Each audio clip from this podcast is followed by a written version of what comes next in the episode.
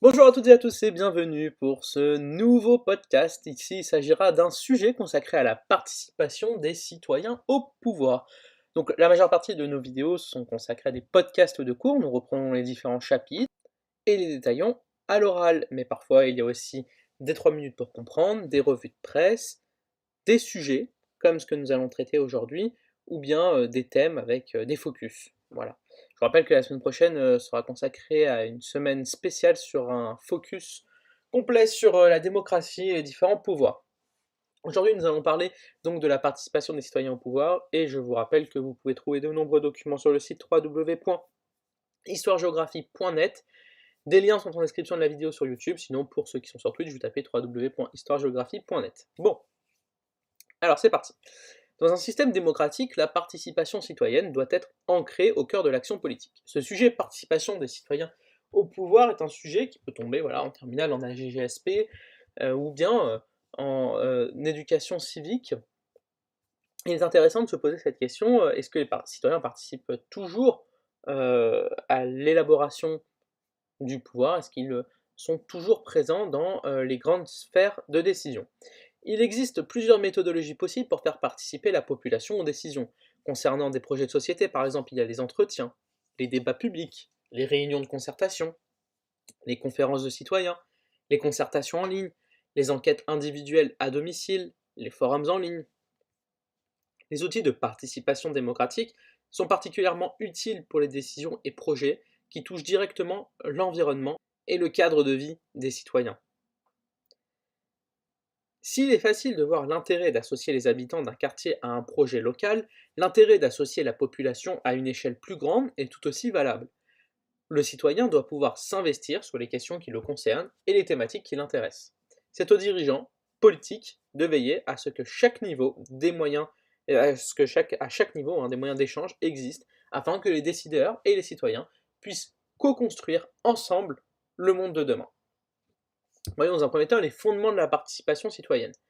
Selon l'Association internationale pour la participation publique, l'AIP2, la participation du public doit respecter sept valeurs fondamentales. Elle doit lui permettre de s'exprimer sur les décisions qui touchent à sa vie, mais aussi respecter le principe que la contribution du public peut influencer, peut influencer sur la décision. La participation citoyenne ne doit pas seulement être prise d'avis sans réelle prise en compte des échanges dans la décision finale. Cela n'est possible que si la participation citoyenne arrive en début du projet et non pas en fin, et qu'il est donc possible d'apporter des modifications au pré-projet. Ce n'est également possible que si elle est vue comme un moyen de co-construire le projet et non pas comme un outil de communication et une vitrine démocratique servant à mettre en place un projet déjà bouclé et des intérêts politiques personnels. Troisième fondement, communiquer les intérêts de tous les participants et prendre en compte leurs besoins. Quatrième fondement, solliciter et faciliter activement la participation de toutes les personnes susceptibles d'être touchées. Effectivement, il est important que la participation soit ouverte à tous. Pour cela, il faut être capable de diversifier les méthodes de participation et leurs modes afin de n'exclure personne. Une attention particulière doit être apporté à l'accessibilité de la participation aux personnes qui sont dans l'incapacité de se déplacer physiquement ou de prendre la parole pour s'exprimer. Le guide de l'ADEME, par exemple, euh, la concertation en environnement, euh, conseille qu'il faut rendre tous les messages compréhensibles et mettre en valeur les actions existantes, mais aussi valoriser le temps, la compétence, l'engagement, la responsabilité des citoyens qui s'engagent et créer les conditions d'une plus grande égalité. En plus des citoyens, la méthodologie de la participation citoyenne doit permettre de rencontrer les différents acteurs qui gravitent autour du projet, comme les entreprises, les acteurs socio-économiques, mais aussi les associations, les commerçants et les agents territoriaux.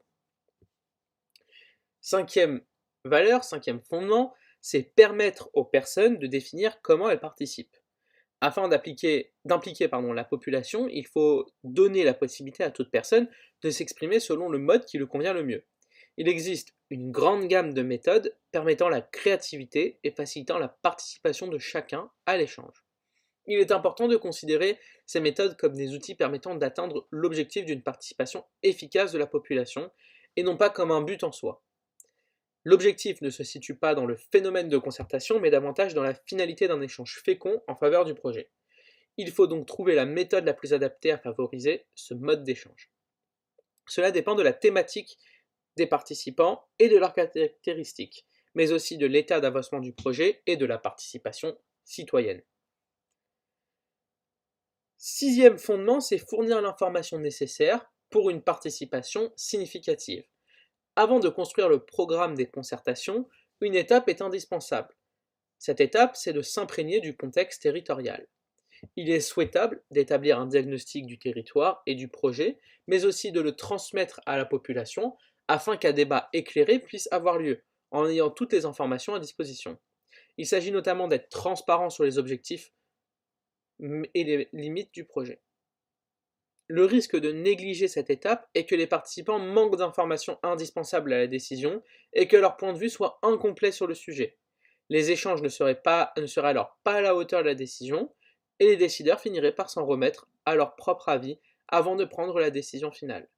La participation perdrait tout son intérêt.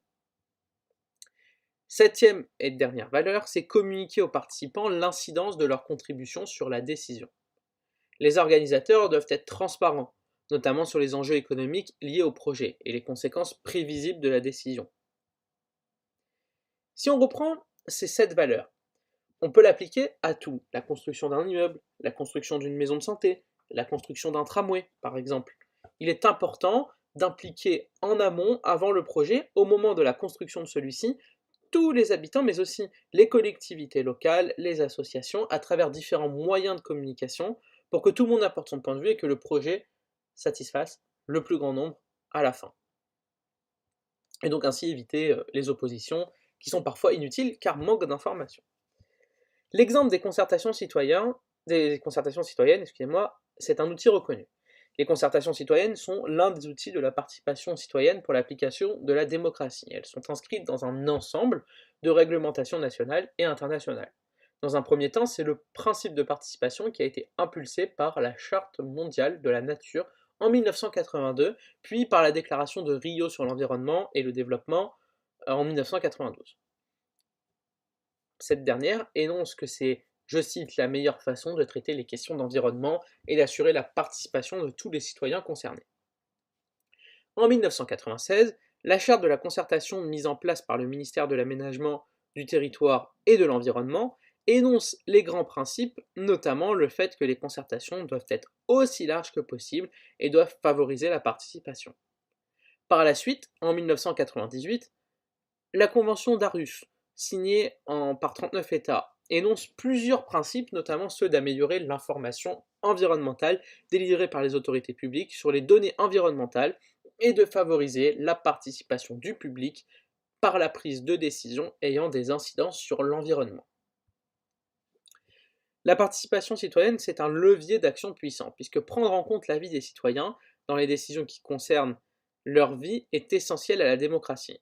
Il en résulte de meilleurs choix une meilleure acceptation des décisions locales et donc un meilleur respect des mesures mises en place.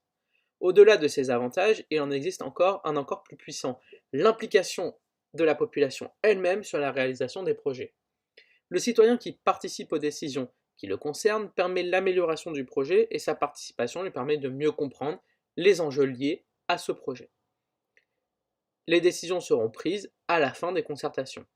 Cette vision globale du projet lui permet de mieux accepter les décisions prises et donc les applications sur le projet.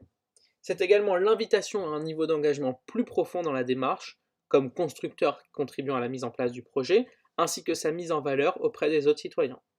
Il devient un citoyen éclairé, pouvant expliquer aux autres membres de la communauté l'intérêt du projet et les motiver à s'engager à leur tour dans ce projet. Bien qu'il y ait des avantages à concerter et qu'on construire les projets avec la population, ce n'est pas si répandu.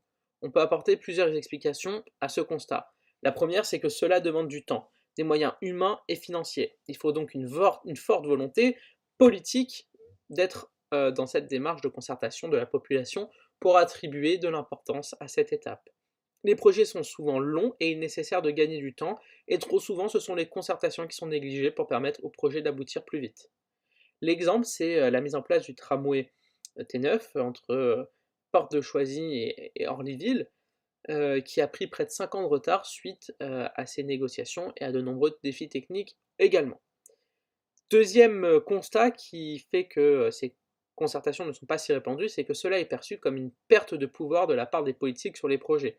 En effet, si l'avis de la population n'est pas semblable à la vision qu'avaient les porteurs du projet, cela remet fortement en cause l'intérêt du projet tel qu'il avait été envisagé. C'est pourquoi une participation citoyenne ne peut être vraiment réussie que si elle respecte et intègre, je cite, le principe que la contribution du public peut influencer la décision. Actuellement, les concertations sont loin d'être systématiques pour les projets concernant les citoyens et sont encore envisagées seulement comme une participation à la décision.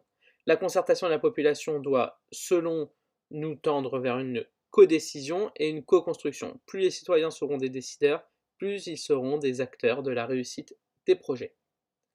Voilà, j'espère que ce sujet vous a plu, j'espère que ce cours audio hein, vous a plu, que ça vous a donné quelques éléments. Je vous rappelle que vous pouvez trouver de nombreux documents sur le site www.histoiregeographie.net.